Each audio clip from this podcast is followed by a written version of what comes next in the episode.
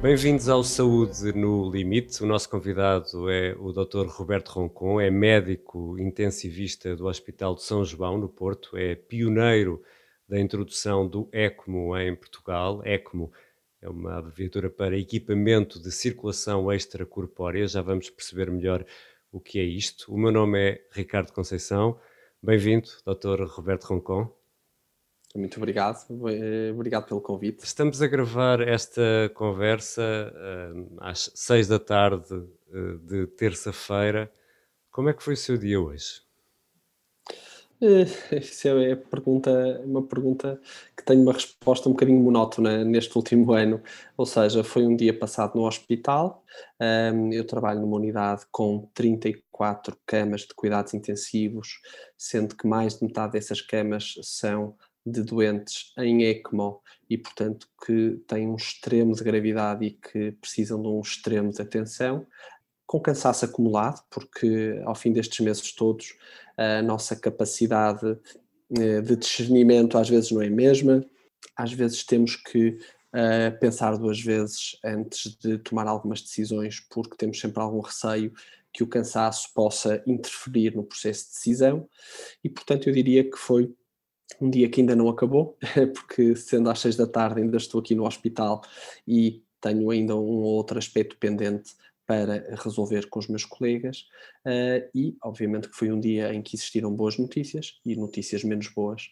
A Covid-19 grave ou os extremos de gravidade, que são aqueles com os quais eu contacto, uh, têm uma mortalidade significativa. Nem todos os doentes respondem às abordagens terapêuticas que nós uh, fazemos, desde a ventilação não invasiva até à ventilação mecânica invasiva e até ao ECMO, e portanto também temos que saber lidar com aquilo que uh, não corresponde às nossas melhores expectativas, temos que preservar uh, o lado humano da medicina, porque é provavelmente esse o lado mais nobre da medicina e, portanto, temos que estar o mais possível com as famílias. Uh, isto é sempre insuficiente, sempre, sempre. Ou seja, falta sempre contacto com a família, por mais esforço, por mais empenho que coloquemos nas coisas. Obviamente que as restrições que existem à visita dos familiares ainda tornam esta missão mais impossível ou mais difícil de atingir. E, portanto, eu diria que foi um dia, um dia como tantos outros. Salvo erro, eh, no arranque desta, desta pandemia, li isso numa entrevista que deu ao Expresso, esteve três meses seguidos a trabalhar sem folgas. E agora, como é que sim, tem sim, sido? Sim. Tem conseguido ter uma folga ou outra ou não? Sim, sim.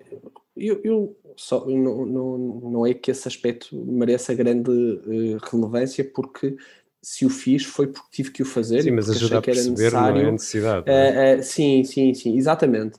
devo dizer que estou diria, contam-se pelos dedos os dias em que não estou no hospital, mesmo ao fim de semana, quando, por vezes, ou nas raras vezes em que não estou escalado ao fim de semana, eu tenho uma preocupação de me escalar sempre ao fim de semana, sempre que possível, não diria que em todos os fins de semana estou de serviço, mas diria quase todos, porque em cuidados intensivos e na área do ECMO são provavelmente as áreas em que mais desprotegidas, ou seja, em que há menor intensidade de recursos humanos e em que pode haver maior descontinuidade de cuidados e, portanto, eu tenho eh, um grande, uma grande preocupação de assegurar esses fins de semana e os feriados com algum receio que se possa perder alguma continuidade dos cuidados. Portanto, eu diria que se contam pelos dedos os dias que não venho ao hospital. Quando não venho ao hospital, estou sempre em contacto com os colegas que estão aqui e devo dizer que a razão pela qual o faço não é porque eu eh, propriamente seja muito necessário ou porque acrescenta assim muito valor. Não, acho que tem a ver com outro aspecto que também é, para mim ainda é mais importante do que, do que esse. É o facto de estar ao lado de quem trabalha, percebe? Porque, Porque tem é, sido exigido muito a, a, a quem, é evidente, quem, está na é linha da frente. Como... como... é evidente, como é evidente. Uh, e, e, e, agora que já não que já é um facto que já não é tão notório e já não, é, não corresponde a uma novidade, mas é exatamente nestas fases em que surge o desânimo, em que surge o desencantamento, porque obviamente que às vezes alguns dos resultados não vão na linha daquilo que nós esperávamos. Claro que ainda vamos tendo enormes alegrias, como é evidente, mas sentimos mais as derrotas, como é evidente. Claro. E portanto, o estar presente. Uh, uh, uh, o professor Walter Oswald tem uma frase que ele usava frequentemente, que era e que diz muito daquilo que eu acredito que deve ser o espírito de, de missão, que é para ser é preciso estar.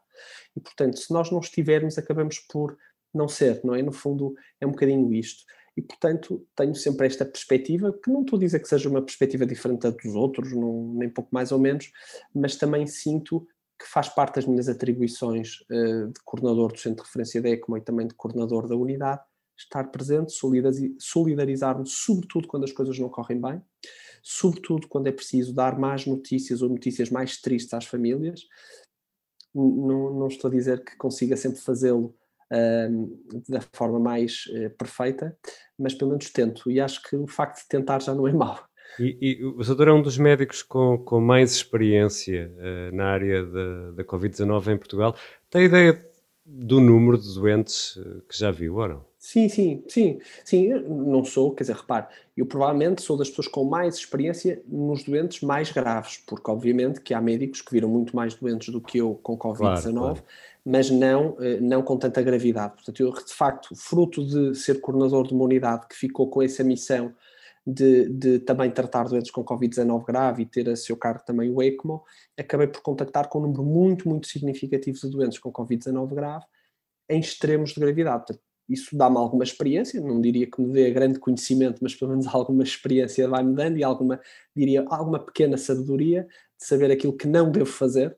Um, e eu diria que foram mais de 300 doentes que, que, que, já passaram, no fundo, pela unidade e pelas minhas mãos. Eu acabo por os conhecer a todos um, e esforçar-me por conhecer os detalhes, uh, e, e, é um número muito, muito significativo. E, e nesta altura comparando, por exemplo, com agosto, terá sido, uh, e corrija-me se não foi assim, o momento mais uh, calmo, ou o momento em que as coisas estiveram mais sim, controladas. Sim, sim. Uh, se fizermos uma comparação entre agosto e agora, qual é que é o rácio, por exemplo, entre médicos e doentes numa unidade de cuidados uhum. intensivos, por exemplo?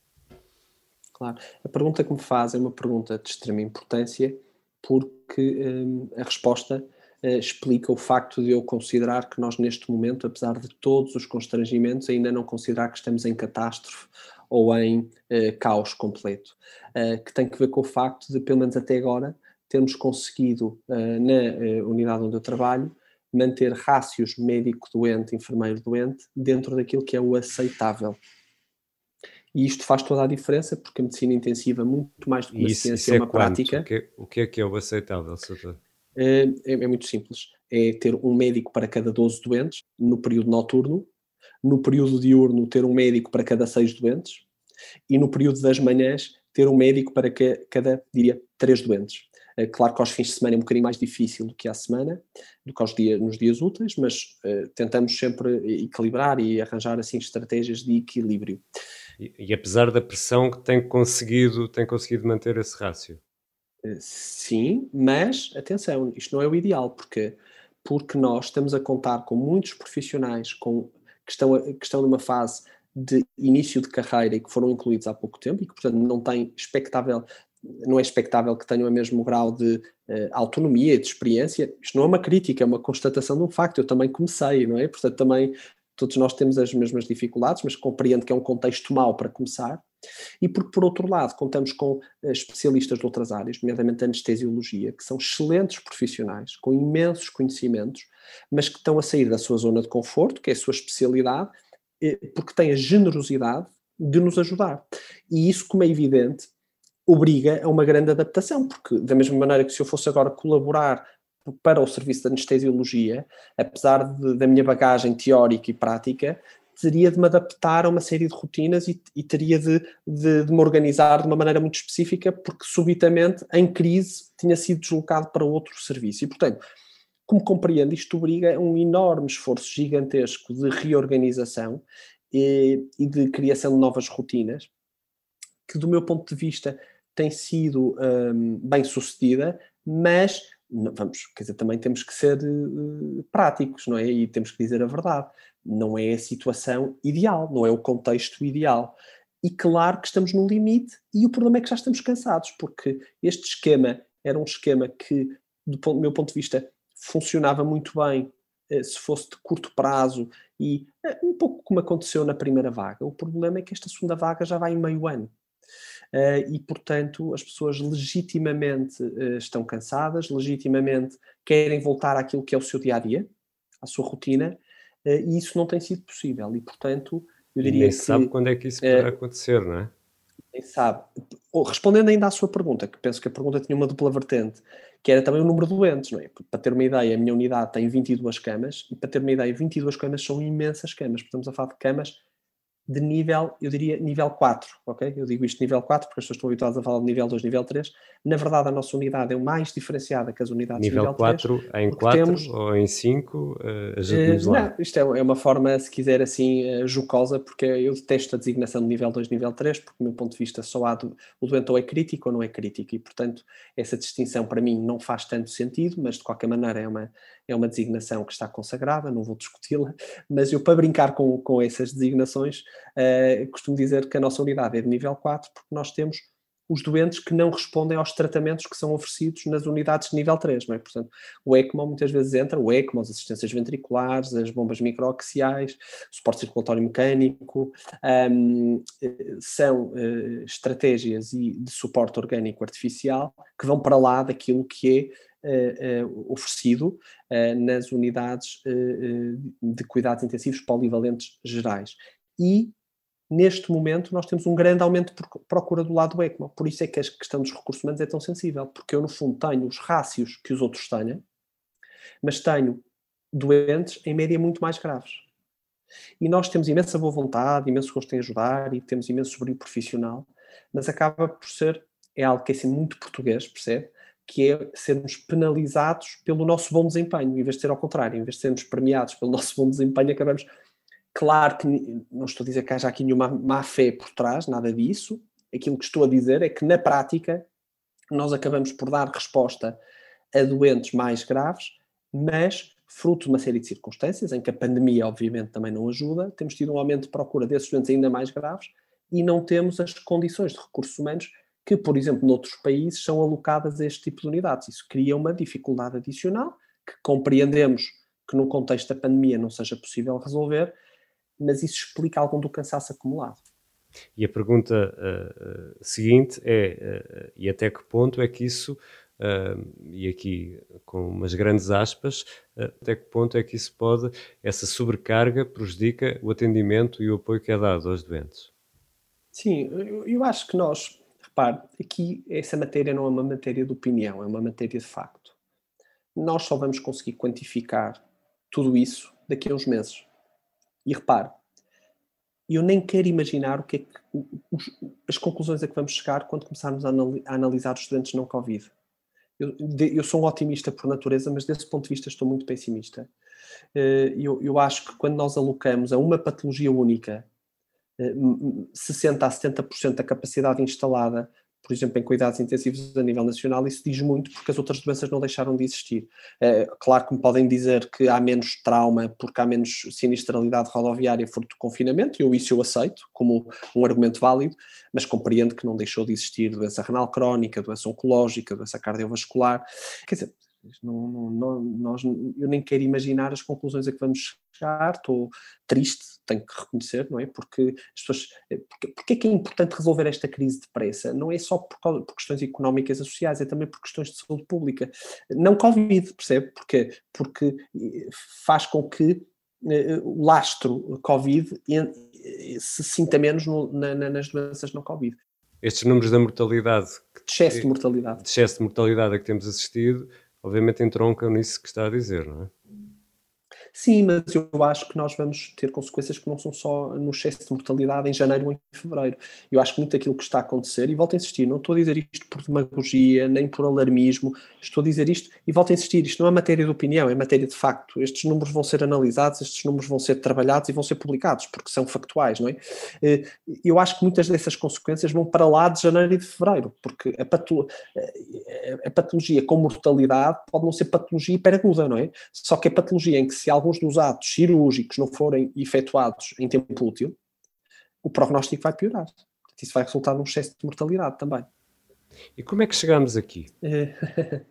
Olha, em primeiro lugar, eu acho que temos que ser diretos, frontais e verdadeiros. Eh, nós chegamos aqui porque existe uma pandemia, quer dizer, o problema Covid-19 não é um problema português, não é? Pronto. Começou é a ser português. Isso é que é mau, percebe?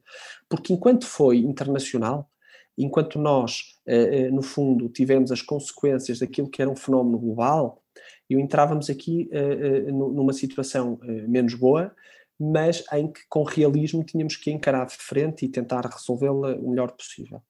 Agora, tenho dificuldade em aceitar aquilo a que estamos a assistir neste momento, sobretudo aquilo que está a acontecer na terceira vaga, mais até do que a segunda vaga, onde eu acho que já foi bem patente que a questão da falta de planeamento, a falta de capacidade de resposta e de articulação entre o setor privado, social uh, e uh, o Serviço Nacional de Saúde ficou muito aquém daquilo que poderia uh, ser efetuado.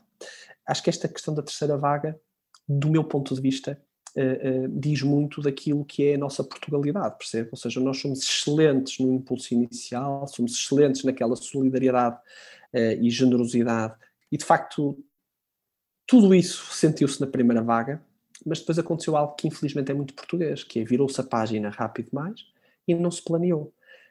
Claro que dizer que não se planeou pode ser demagógico, porque obviamente que houve planeamento. O governo, o governo acha que sim, não é? O governo acha que é demagógico. Exatamente, e eu reconheço que é. Ou seja, eu reconheço que dizer que não se planeou é demagógico. Portanto, aqui não, aqui não divergimos. Aquilo que eu acho que não é demagógico e que é e que, e que deve merecer a nossa reflexão, e volto a insistir, este é um tempo de salvar vidas, não é um tempo de guerrilha partidária, de discussões eh, políticas, discussão de lei de bases, da saúde, não é nada disso. No entanto, há coisas que devemos dizer porque podem interferir no imediato na percepção da realidade. Ou seja, a terceira vaga que nós estamos a ter está a ter uma expressão que não é a mesma em todos os países da Europa. Nós estamos a ter uma terceira vaga que está a tocar mais fundo, que está a ter consequências piores. A variante inglesa ou britânica não é um exclusivo de Portugal. Não explica tudo o que está a acontecer na terceira vaga. E, portanto, temos que ter esta frontalidade e esta abertura, porque senão não vamos ter a firmeza para definir uma nova estratégia. E eu penso que foi isso que Mas faltou. o que é que devia ter sido feito e, em sua opinião, não foi feito? Nomeadamente Repara, houve, há imensa coisa que podia ter sido feita de, forma, uh, de uma forma melhor, uh, mas eh, todos têm direito a errar. Obviamente que é mais fácil comentar a posteriori, portanto, eu não vou entrar nesse tipo de discussão ou de conversa, se quiser, porque acho que não é justa nem é correta. O que é que eu acho que eu posso criticar, que acho que é justo e que acho que todos os portugueses sentem o mesmo. Primeiro aspecto, da mesma maneira que eu fui um dos principais críticos, e eu não sou ninguém, percebe? Mas eu fui um dos principais críticos porque acabei por dizer o que os outros pensavam, percebe? Do milagre português, que achei um disparate completo, nomeadamente em termos de comunicação, nomeadamente, também discordei inteiramente da fanfarra que foi o lançamento da campanha de vacinação para o SARS-CoV-2. Porquê? Porque podia criar, e criou de facto, juntamente com uma série de medidas menos restritivas durante a quadra natalícia e que se estendeu depois para até ao final do ano, numa descompressão de uma sociedade que já estava cansada da pandemia, que deu no que deu. E vamos, vamos também ser muito diretos. Nem todos os países da Europa fizeram isto, portanto, podia-se ter escolhido um caminho diferente. A Alemanha não seguiu este caminho. Esta abertura no Natal foi um erro, em sua opinião? Eu acho que, para responder a essa pergunta, eu desafio os ouvintes da Rádio Observador a, reverem, porque está disponível no YouTube, o discurso que a chanceler Merkel fez na Bundestag antes do Natal. Aquele discurso representa tudo aquilo em que eu acredito. Foi um discurso verdadeiro, frontal, com base científica, mas sem usar a base científica para manipular as decisões políticas, ou, para ou sem instrumento, melhor dizendo, sem, instrument, sem instrumentalização dos dados ou da base científica, assumindo as responsabilidades políticas como devem ser uh, assumidas, e fez uma coisa que é muito importante, dizendo a verdade, assumindo politicamente aquilo que era para assumir politicamente, antecipou. A boa uh, governação em termos de pandemia uh, avalia-se pela capacidade de antecipar, porque se formos a reboque, os resultados vão ser sempre piores. E é curioso, e, e deixa-me só, só, só essa... concluir um aspecto, que é, e, e, sabe que eu também tenho colegas assim, porque isto, isto, acontece em todas as profissões, que é, na política, às vezes criam-se narrativas. O problema da narrativa é que quando as pessoas se comprometem com essa narrativa, depois torna-se mais difícil aceitar a realidade. Na medicina é igual, eu tenho colegas meus que têm ideias pré-concebidas, uh, às vezes com a melhor das intenções, até, percebe? Ou seja, acabam por acreditar em determinadas estratégias de tratamento, sobretudo são os médicos menos experientes. Quando estão a começar, e eu também já passei por isso, portanto, nem estou a dizer isto em tom hipercrítico, estou a dizer isto até em tom autocrítico. E depois o doente acaba por não se comportar bem como nós esperávamos e a culpa quase que é do doente, percebe? Porque não obedeceu àquilo que nós, que era a nossa ordem. Isso não faz sentido nenhum. O governo, quando criou a narrativa de que eh, um confinamento, mais, um segundo confinamento, era algo de absolutamente impensável e que devíamos evitar a todo custo, criou as condições, a tempestade quase perfeita para isto que está a acontecer. Ou seja, as mesmas medidas que foram tomadas agora, se tivessem sido tomadas antes da fase exponencial ou da fase menos controlada eh, em que está a infecção a circular na comunidade, teríamos conseguido seguramente não evitar uma segunda vaga, não evitar um excesso de mortalidade, porque isso infelizmente todos os países assistiram, mas conseguíamos provavelmente muito melhores resultados, quer em termos de saúde pública, quer em termos económicos, quer em termos sociais. E porquê em termos económicos? Porque seria menos tempo. Um confinamento mais curto pode ser muito incisivo, mas se for mais curto, tem necessariamente menos eh, eh, consequências económicas, sociais, até no ensino-aprendizagem nas escolas, não é? menos interrupções letivas, menos necessidade de ensino à distância. Agora, para isso é preciso antecipar. A partir do momento em que nós assistimos a filas de ambulâncias à porta, à porta de, de, de hospitais, obviamente que percebemos que temos que ir atrás do prejuízo, porque o prejuízo já está a acontecer, certo? E uh, uh, a gestão de uma pandemia não deve ser feita a reboque de uma fila de ambulâncias, não é? Deve-se antecipar. Dito isto, reconheço que é difícil prever todas as variáveis, mas também temos que perceber que não é só uma questão de recursos financeiros, que, ou, ou seja, estamos aqui também a falar de organização, capacidade de antecipação e boa governação, ou seja, conseguir antecipar mas e ter os a coragem. estavam lá ou não? Como é sinais para, para requerer essa. Como é evidente. Estavam lá. Nós tivemos uma segunda vaga que já foi muito significativa. O problema desta terceira vaga é que foi enxertada numa segunda vaga que ainda não tinha passado. Com taxas de ocupação de 70, 80, 90% em cuidados intensivos. Já viu o que é ter uma terceira vaga enxertada numa sobrecarga destas? E o facto das autoridades eh, de saúde e também políticas eh, referirem mais do que uma vez que tínhamos um sistema nacional uh, um Serviço Nacional de Saúde robusto, com milhares de médicos, Ricardo, milhares permite, de camas, com permite, capacidade. Dizer, isso, isso acha que contribuiu também para isso ou não? Eu acabei por dizer que eh, o aspecto em que eu sou mais crítico, primeiro, eu sou muito respeitador das dificuldades. Ou seja, decidir não é fácil, mandar não é fácil, gerir uma pandemia não é fácil. Portanto, quem está à espera que eu tenha um tom hipercrítico relativamente a questões que são questões sensíveis, está enganado, porque eu acho que isso seria uma falta de humildade e uma falta de inteligência. Não é nada disso que nós estamos a falar. O que nós estamos a falar, e acho que aí eu posso ser crítico, porque acho que estou a ser justo e estou a ser construtivo, porque só estou a pedir, olha, abandonem esse, esse registro, porque esse registro não, não nos está a levar a lado nenhum, nem em termos de saúde pública, nem em termos económicos, nem em termos sociais, que é não construam narrativas, saibam ler a realidade com humildade e com capacidade de antecipação e não usem os especialistas ou as contradições dos especialistas para ter um cheque em branco para justificar todas as decisões, as boas e as más, percebe? Quer dizer, portanto, isso também não pode acontecer. E o que eu acho é que foi construída uma narrativa errada. Primeiro, um confinamento em contexto de pandemia pode ser terapêutico, percebe? Um, um confinamento de uma, duas semanas pode ser cirúrgico, pode não ter grandes consequências. Se me perguntar a um dono de um restaurante o que é que prefere, estar duas semanas fechado, mas saber que começa no dia X e acaba no dia Y, ou estar meio ano, meio fechado, ele vai lhe dizer: olha, prefiro estar duas semanas fechado. E, e, depois outra coisa, que é a questão da imprevisibilidade. Isto quando é que vai acabar? Ninguém sabe.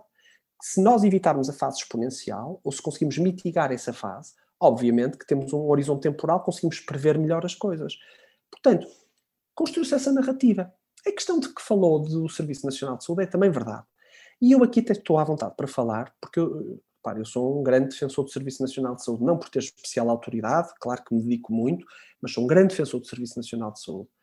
Uh, mas não concordo que se coloque o Serviço Nacional de Saúde à frente das pessoas. Onde é que eu quero chegar com isto? Eu não quero salvar o Serviço Nacional de Saúde, eu quero salvar os portugueses, percebe? Claro que eu acho que o Serviço Nacional de Saúde é instrumental para salvar os portugueses.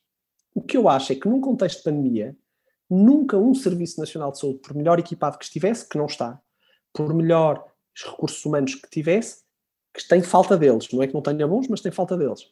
Obviamente que nunca estaria preparado para ser autossuficiente para lidar com esta pandemia. E, portanto, isso foi mais uma narrativa, no contexto também da narrativa de confinamento, só em último recurso, que vamos tentar evitar não fechar a economia.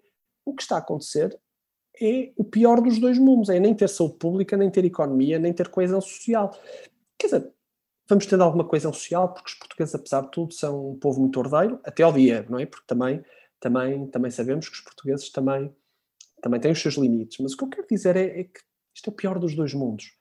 Acho que se tivéssemos adotado medidas mais restritivas na altura certa e por um período curto, antecipando a tendência, o impacto seria muito menor, volto a insistir, com os mesmos recursos. Portanto, não é, não éramos, isto aqui não é uma questão de falta de dinheiro, que os alemães é que têm dinheiro, os americanos é que. Não, não nada disso, percebes? Isto é uma questão de organização e de antecipação e de capacidade de antecipação e não andar a reboque de uma narrativa que manifestamente, já no final da primeira vaga, do meu ponto de vista, foi uma narrativa sem pés na cabeça eh, e, e agora nesta, neste, neste fim de verão eh, também não, não contribuiu muito. Deixa-me aproveitar que estamos a falar destes, deste tema também para, para o ouvir sobre o Plano Nacional sim, sim, sim. De, de, Vacinação. O que é que o Dr. Roberto Roncon, uh, como é que avalia o plano, a forma como está a ser executado e também faço-lhe aqui já outra pergunta que é as alegadas sim, irregularidades, vamos chamar-lhe primeiro, assim, só uma nota prévia, acho absolutamente inaceitável que uh, a pessoa que está a encabeçar esse plano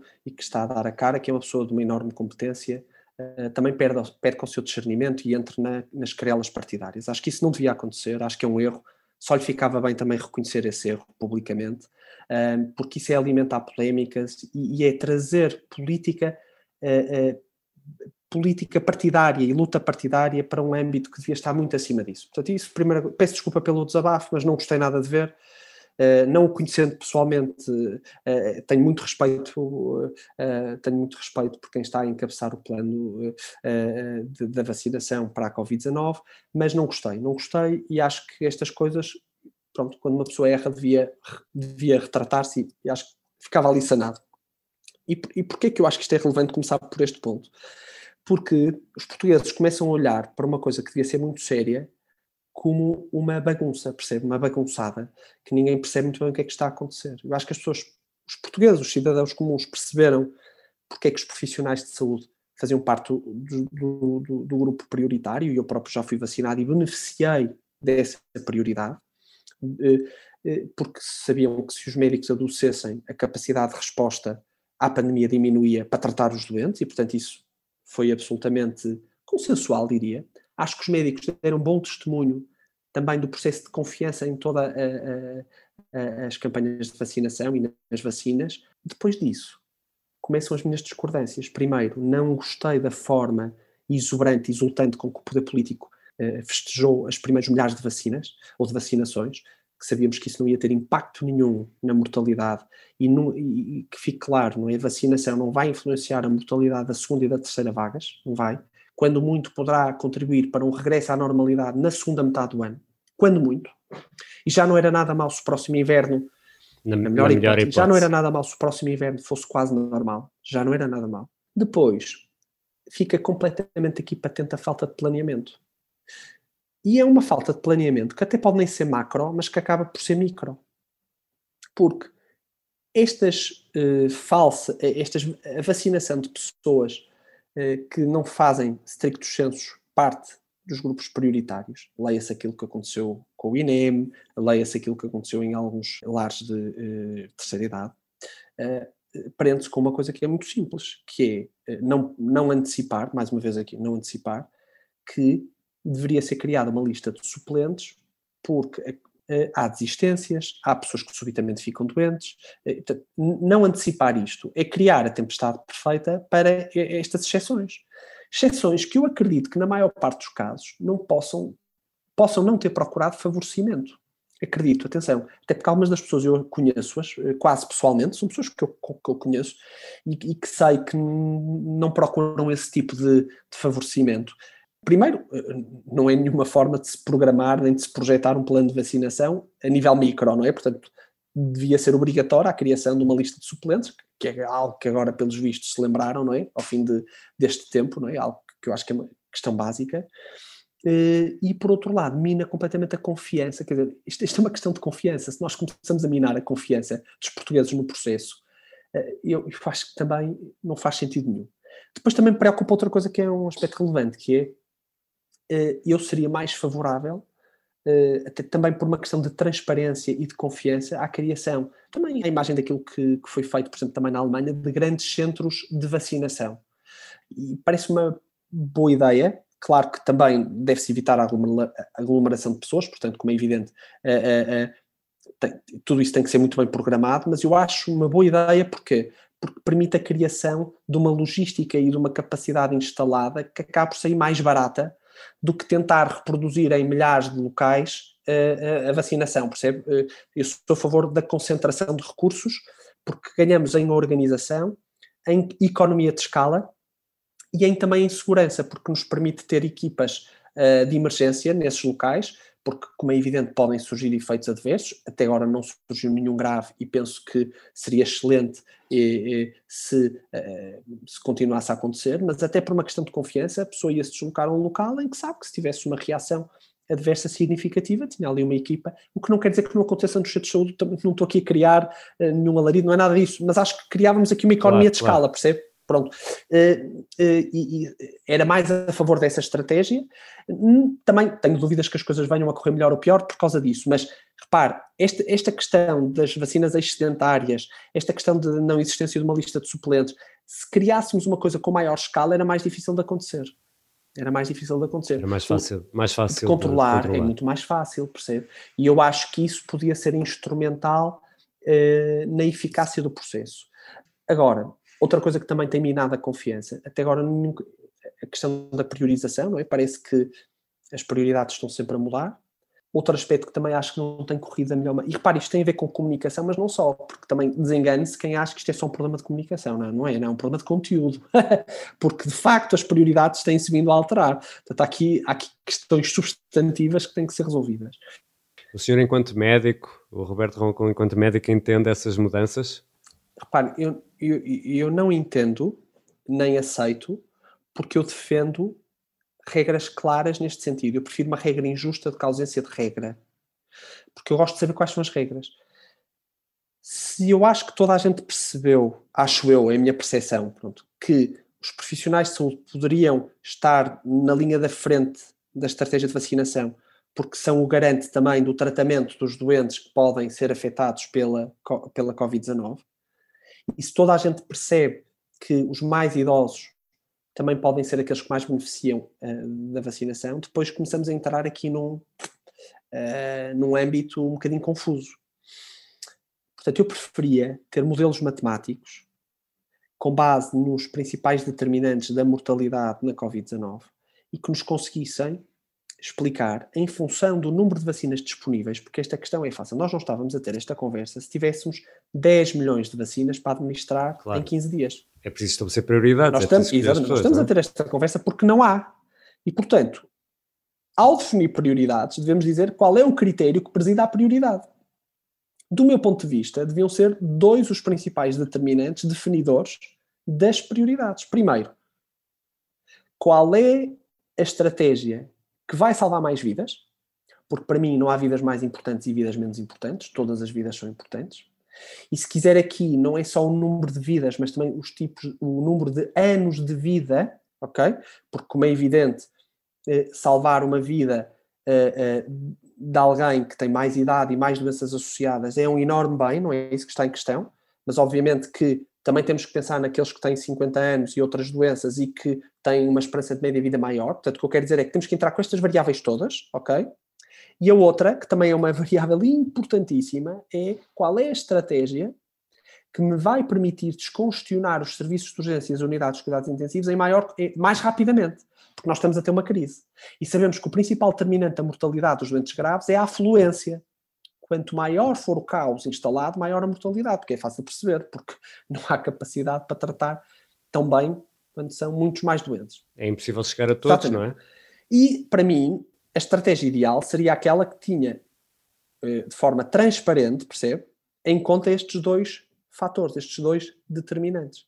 Porque para mim é muito importante salvar vidas, sem dúvida, mas eu sei que também para salvar vidas não posso ter este caos durante muito tempo. Portanto, também tenho que ter resultados rápidos, não é? Tenho que ter resultados rápidos e resultados a médio e longo prazo.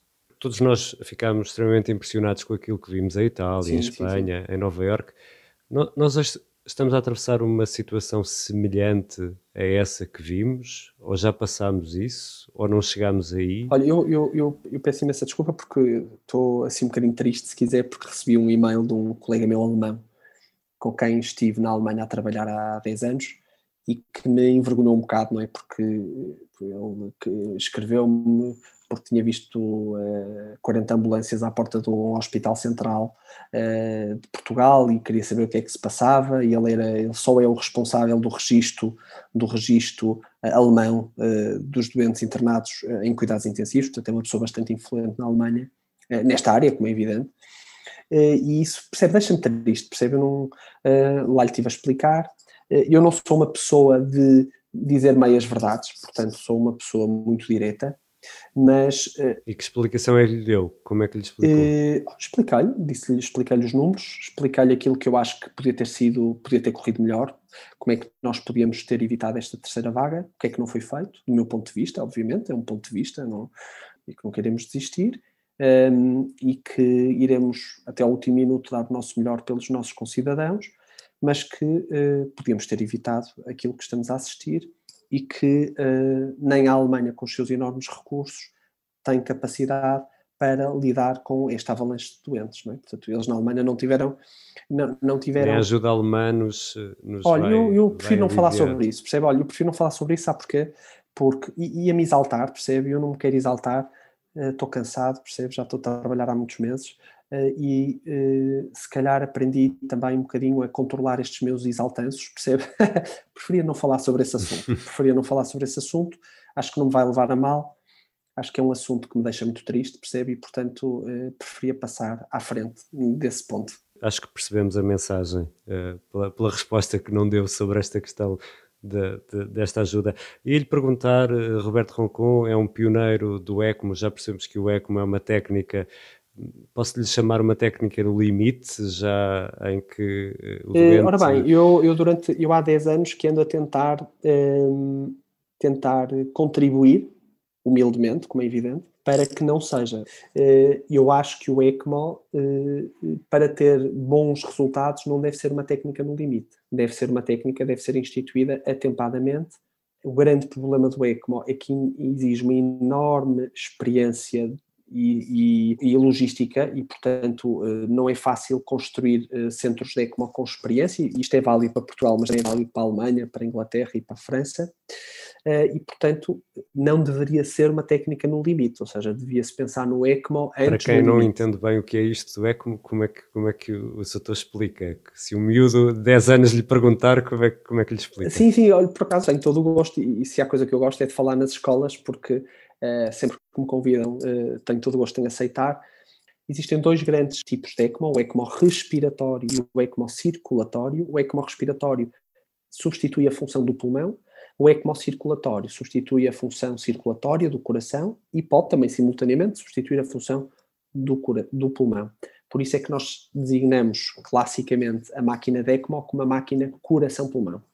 Uh, basicamente é uma máquina que utiliza um circuito de sangue a grande velocidade, extracorporal, espécie de circuito de diálise, mas de grandes dimensões, para purificar o sangue, uh, no caso do ECMO respiratório, ou seja, oxigenal, um, e, no caso de, uh, da falência circulatória, pôr o sangue sob pressão na circulação do doente para que o sangue continue a circular adequadamente. O doutor acredita que utilizando esta técnica uh, ou esta terapêutica, não sei qual é que será o termo mais correto aqui, um, em doentes Covid, dá mais tempo ao doente para que o seu corpo, Sim. o seu sistema imunitário possa Sim. reagir? É Sim. É nisto que Sim, na, repare, relativamente a isso não tenho dúvidas. Agora, eh, nós na segunda vaga tivemos piores resultados do que na primeira vaga, eh, mesmo com a utilização do ECMO. Isto é transversal, mesmo a utilização do ECMO. E estou à vontade para falar, porque estamos neste momento a trabalhar num artigo que está quase final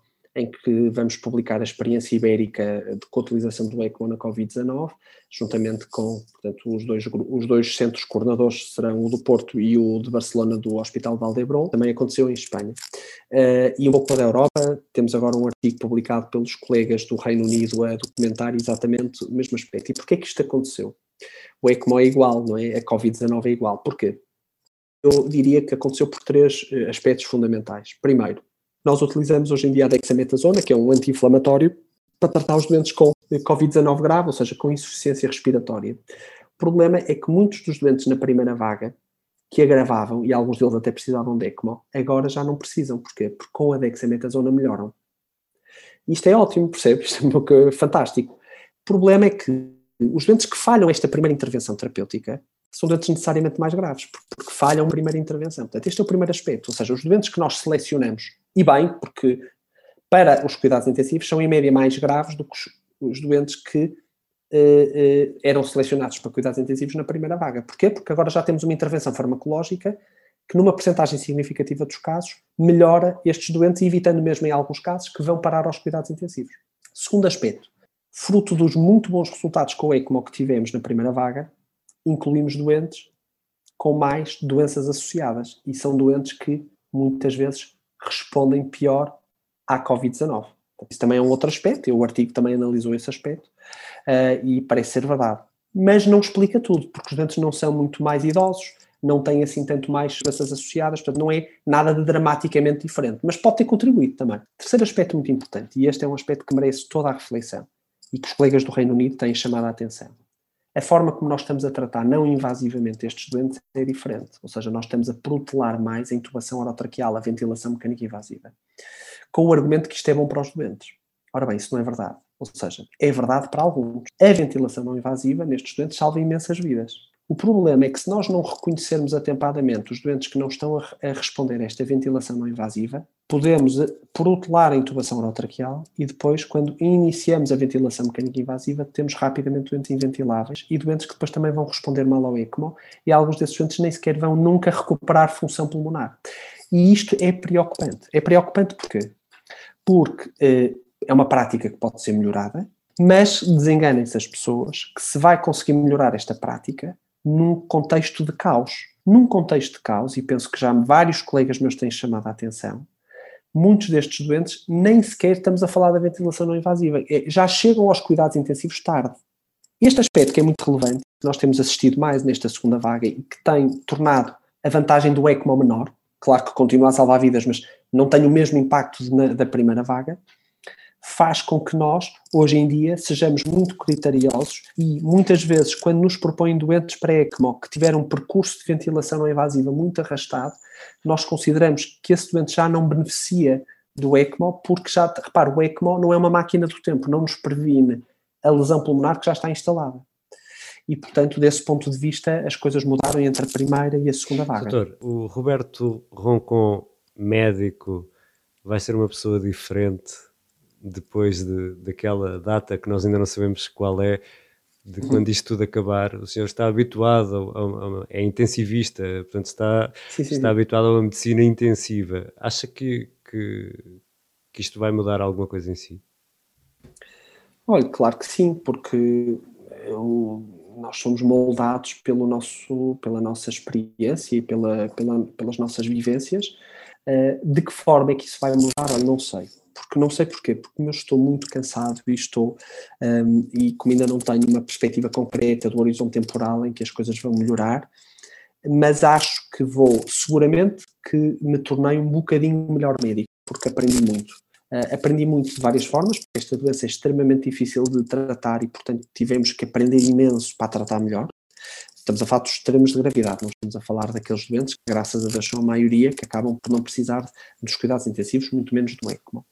Posso dizer que nunca estudei tanto ventilação mecânica invasiva como até agora, nunca estudei tanto ventilação não invasiva como até agora, nunca estudei tanto modos avançados de oxigenação eh, por ECMO e alternativas até agora, tive que estudar imenso.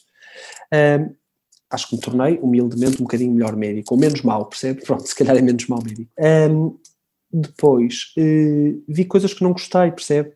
A, a, forma como algumas pessoas lidam com esta pequena. Não tem valor nenhum, percebe? Esta, as pessoas acham que isto é fama, isto não é nada. Nós, nós estamos aqui a prestar um testemunho de, de, de, de do nosso dia a dia. Quando a, se Deus quiser, quando a pandemia passar, uh, os médicos vão voltar aos hospitais e vão abandonar os meios de comunicação social mas algum do mediatismo à volta uh, uh, acho que é um aspecto que se calhar também precisamos agora de alguma de serenar, percebe? Pronto, acho que isso também é um aspecto que acho que, que vemos até porque, porque acho que uh, ganhamos com isso, todos ganhamos com isso. depois, a relação entre colegas não foi fácil, porque porque na primeira vaga correu tudo bem, estávamos todos muito amigos, nesta segunda vaga e terceira vaga as pessoas estão cansadas e, e portanto há mais tensão, eh, não diria egoísmo, mas as pessoas olham mais para o seu interesse individual e esquecem um bocadinho mais eh, o interesse coletivo. Eh, isso é humano, portanto, quem sou eu para criticar? Mas, mas sentiu, sentiu isso entre hospitais uh, ou, dizer, não, dentro do próprio Não estou a dizer isto para apontar o dedo a ninguém, olha, se calhar até aconteceu comigo, percebe? Claro. Não, não sei, percebe? Estou-lhe a dizer aquilo que me fez crescer, não é? Pronto. Porque em um guerra, cansaço, em é? guerra nós aprendemos muito, ganhamos bons amigos, não é? Mas também perdemos alguns amigos, não é? Portanto, isso percebe-se, acho que se conhece melhor a natureza de algumas pessoas. Um, e, e e senti muita falta, percebe, da família e dos amigos, muito, muito. Tenho o privilégio de ter excelentes amigos e de ter uma família excelente, tenho a sorte, porque nem todos têm essa sorte, e acho que aqui também tem um bocadinho de sorte à mistura. Nenhum dos meus familiares mais chegados ficou muito doente com a Covid-19 ou durante a pandemia, e isso foi bom, porque foi excelente, não é? E muitas vezes uh, esquecemos das coisas mais simples, uh, mas tenho imensa vontade de voltar às minhas rotinas de família, voltar eh, a estar com os meus amigos, voltar a ler, eh, que é uma coisa que eu gosto muito de fazer, não tenho tido muito tempo, ainda menos tempo tenho, eu gosto imenso, gosto imenso de ler sobre eh, a economia mundial, gosto imenso, percebe? Gosto imenso de conhecer os, alguns aspectos mais relacionados com a política internacional, porque acho que aprendemos imenso com as diferenças, percebe imenso, tenho tido pouco tempo para isso, percebe? Pronto, gosto também muito de ler sobre história, pronto, não, não consegue, consigo, pronto. É? E isto irrita-me, percebe? Irrita-me porque acho que devia ter tempo e não tenho, e depois estou preocupado com os doentes, depois telefonam-me, uh, e o médico só sabe medicina, nem, nem só de medicina sabe, não é? Ou nem de medicina sabe. E portanto é isso um bocadinho que nós começamos a sentir, ou seja, começamos a sentir que o nosso horizonte começa a ser muito o hospital, isso, e os doentes também precisam que nós tenhamos mundo para os tratar melhor. E, e, e acho que nesse sentido passei a dar ainda mais valor àquilo que eu acho que tem valor, que é a família, que são os amigos, uh, e acho que vou, acho que ainda dar mais valor a esse aspecto quando isto terminar. E tem pensado, é, sem... tem pensado naquele dia em que vai ter 24 horas finalmente para si daqui a, um, a uns meses. Ah, sim, sim, tem sim. Tem pensado sim. nesse dia Olha, ou não? Eu, pronto, não, tenho. Eu vou, vou ser sincero. Uh, eu nunca procurei isso. Uh, aliás, a minha vida profissional é, não é que tenha assim grande, grande valor, mas eu, na minha vida profissional sempre procurei o caminho mais difícil. Uh, talvez por uma razão muito simples, porque eu sempre gostei de vitórias difíceis, não gostei das vitórias fáceis. E, portanto, tenho dúvidas que algum dia eu procure essas 24 horas, percebe?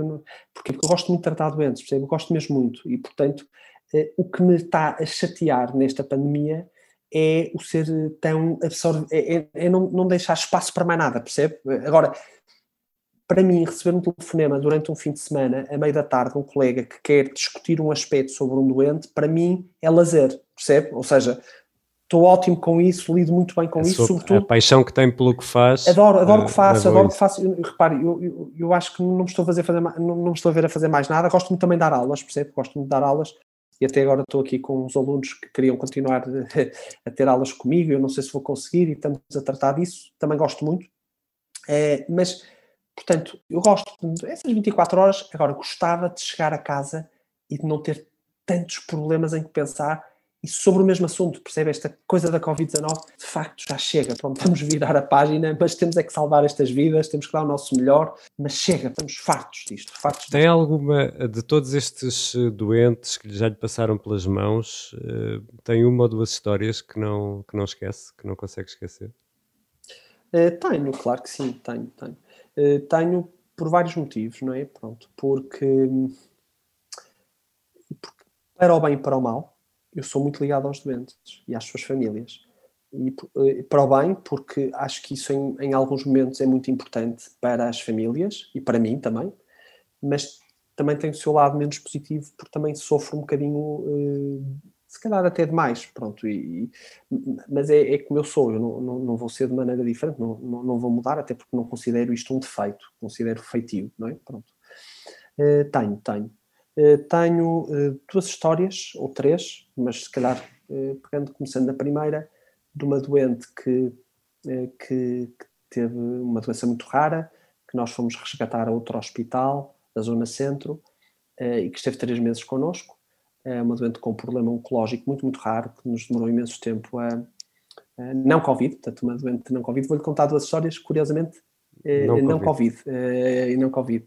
Eh, e que nós, ao fim de três meses, transferimos para o hospital da área de residência. E essa decisão foi a correta, no sentido que era a doente já não precisava do, dos nossos cuidados, mas uh, a família uh, nunca conseguiu desligar-se de nós e sempre nos procurou muito uh, e infelizmente o curso clínico não está a ser o melhor.